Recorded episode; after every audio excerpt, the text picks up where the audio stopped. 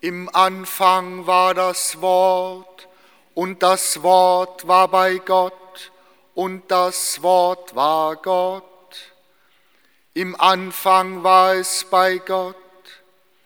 Alles ist durch das Wort geworden und ohne das Wort wurde nichts, was geworden ist.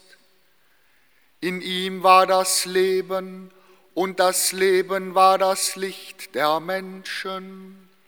Und das Licht leuchtet in der Finsternis und die Finsternis hat es nicht erfasst. Es trat ein Mensch auf, der von Gott gesandt war, sein Name war Johannes. Er kam als Zeuge, um Zeugnis abzulegen für das Licht, damit alle durch ihn zum Glauben kommen. Er war nicht selbst das Licht, er sollte nur Zeugnis ablegen für das Licht. Das wahre Licht, das jeden Menschen erleuchtet, kam in die Welt, er war in der Welt und die Welt ist durch ihn geworden, aber die Welt erkannte ihn nicht. Er kam in sein Eigentum, aber die Seinen nahmen ihn nicht auf. Allen aber, die ihn aufnahmen, gab er Macht, Kinder Gottes zu werden, alle, die an seinen Namen glauben, die nicht aus dem Blut, nicht aus dem Willen des Fleisches, nicht aus dem Willen des Mannes, sondern aus Gott geboren sind. Und das Wort ist Fleisch geworden und hat unter uns gewohnt. Und wir haben seine Herrlichkeit gesehen, die Herrlichkeit des einzigen Sohnes vom Vaters, voll Gnade und Wahrheit. Johannes legte Zeugnis für ihn ab und rief, dieser war es, über den ich gesagt habe, er, der nicht, der nach mir kommt, ist mir voraus, weil er vor mir war. Aus seiner Fülle haben wir alle empfangen, Gnade über Gnade. Denn das Gesetz wurde durch Mose gegeben, die Gnade und die Wahrheit kamen durch Jesus Christus. Niemand hat Gott je gesehen, der Einzige, der Gott ist und am Herzen des Vaters ruht, er hat Kunde gebracht.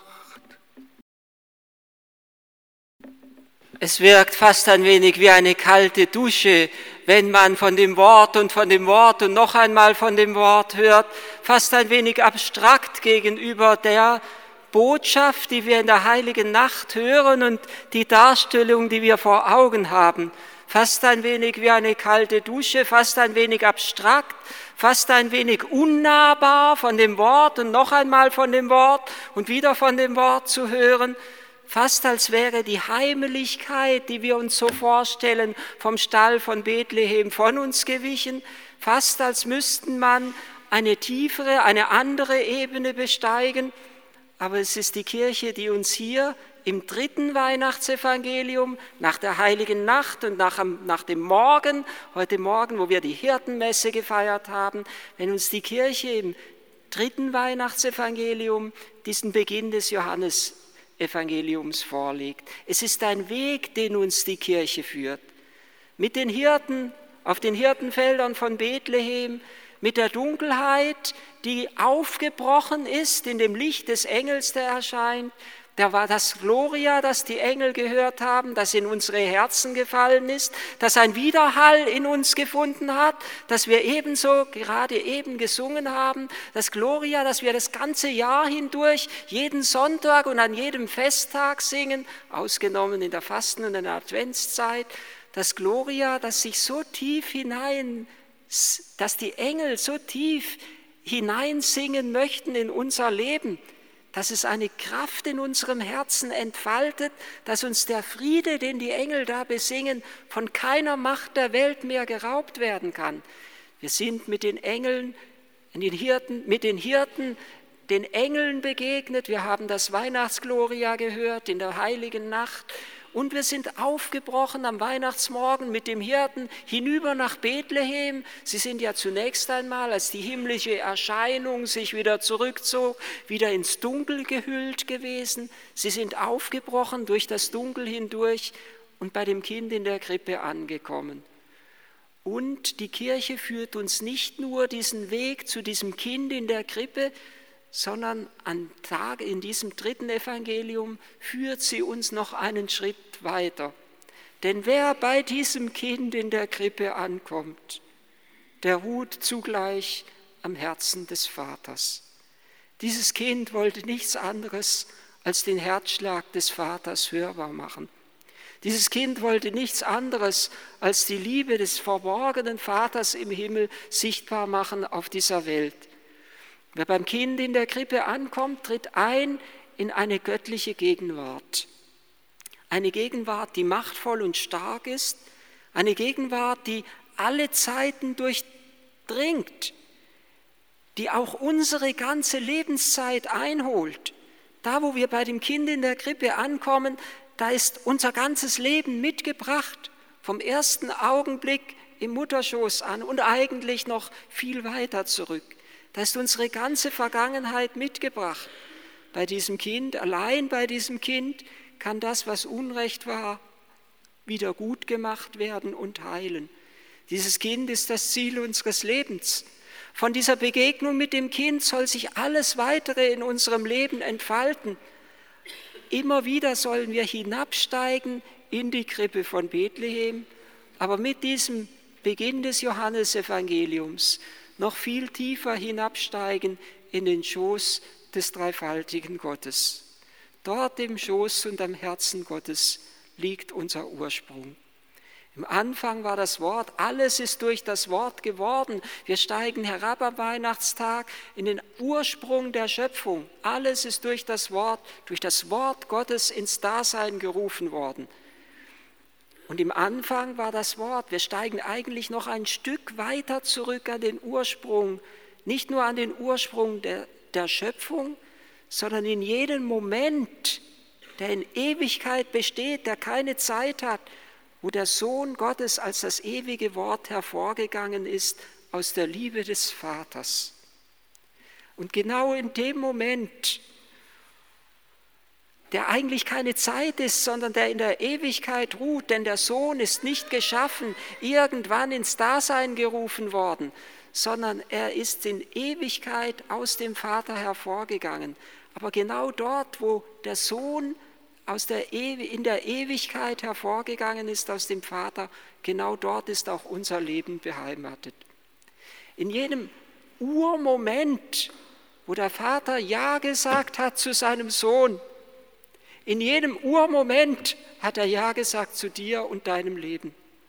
In jedem Urmoment bist du von Ewigkeit her von Gott geliebt und gewollt und bejaht und ins Dasein gerufen. In einer Zeit, in der jetzigen Zeit ins Dasein gerufen, aber vor aller Zeit schon von Gott gewollt.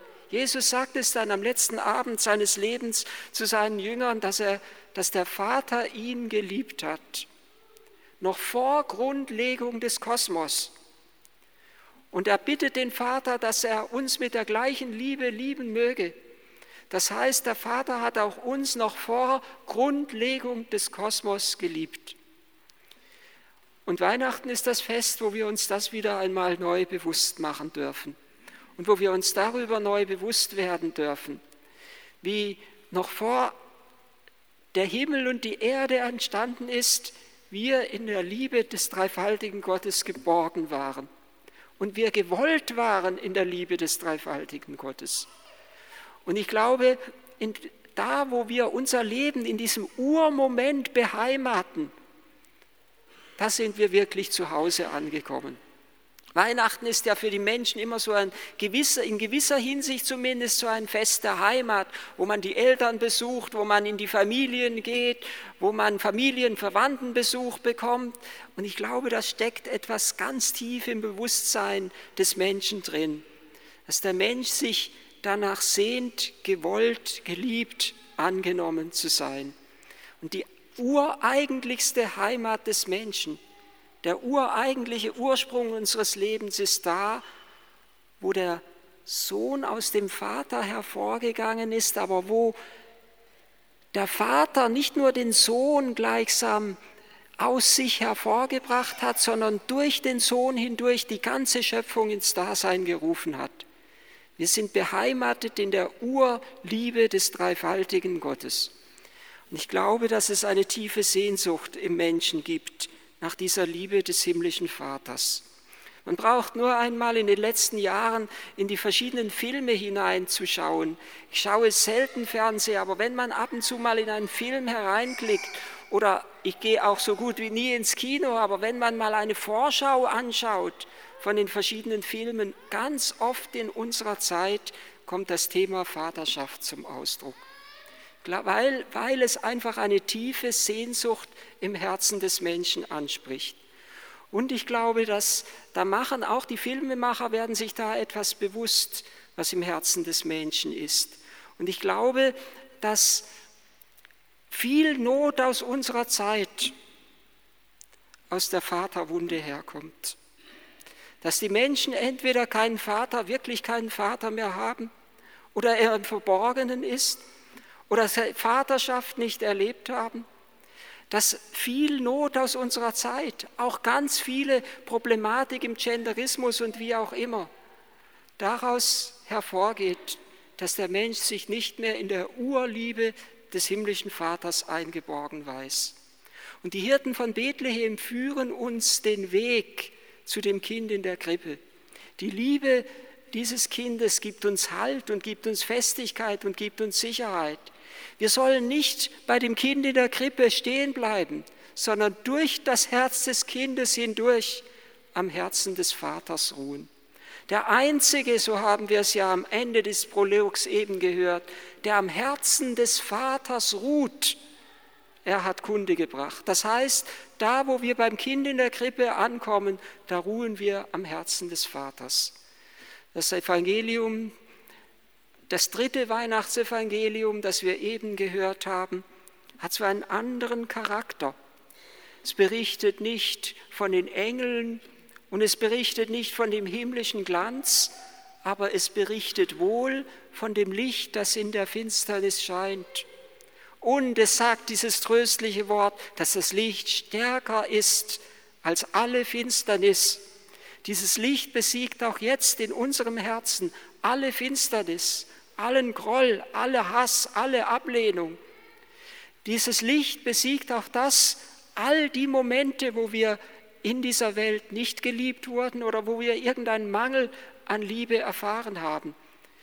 In diesem Weihnachtsevangelium, das wir eben gehört haben, ist nicht von dem Glanz die Rede, der die Hirten in Bethlehem umstrahlt, wie wir es in der heiligen Nacht gehört haben, aber es ist von der Herrlichkeit der Rede des einzigen Sohnes vom Vater voll Gnade und Wahrheit. Hier ist nicht die Rede von Maria und Josef und dem Kind in der Krippe, aber hier ist die Rede vom Leben des dreifaltigen Gottes. Da, wo wir ankommen bei Jesus in der Krippe, da sind wir aufgenommen in die Liebe des himmlischen Vaters.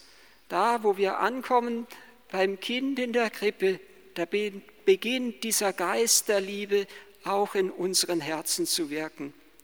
Da beginnt er, unsere Verhärtungen zu lösen. Da beginnt er, unsere Wunden zu heilen. Da beginnt er, uns zu innerst zu verwandeln. Und nur da, wo das Herz des Menschen wieder neu wird in Christus, da kann auch das Antlitz der Erde erneuert werden. Sende aus deinen Geist, o oh Herr, das Antlitz der Erde wird neu bei jedem Menschen, der Jesus in der Krippe als Kind anbetet.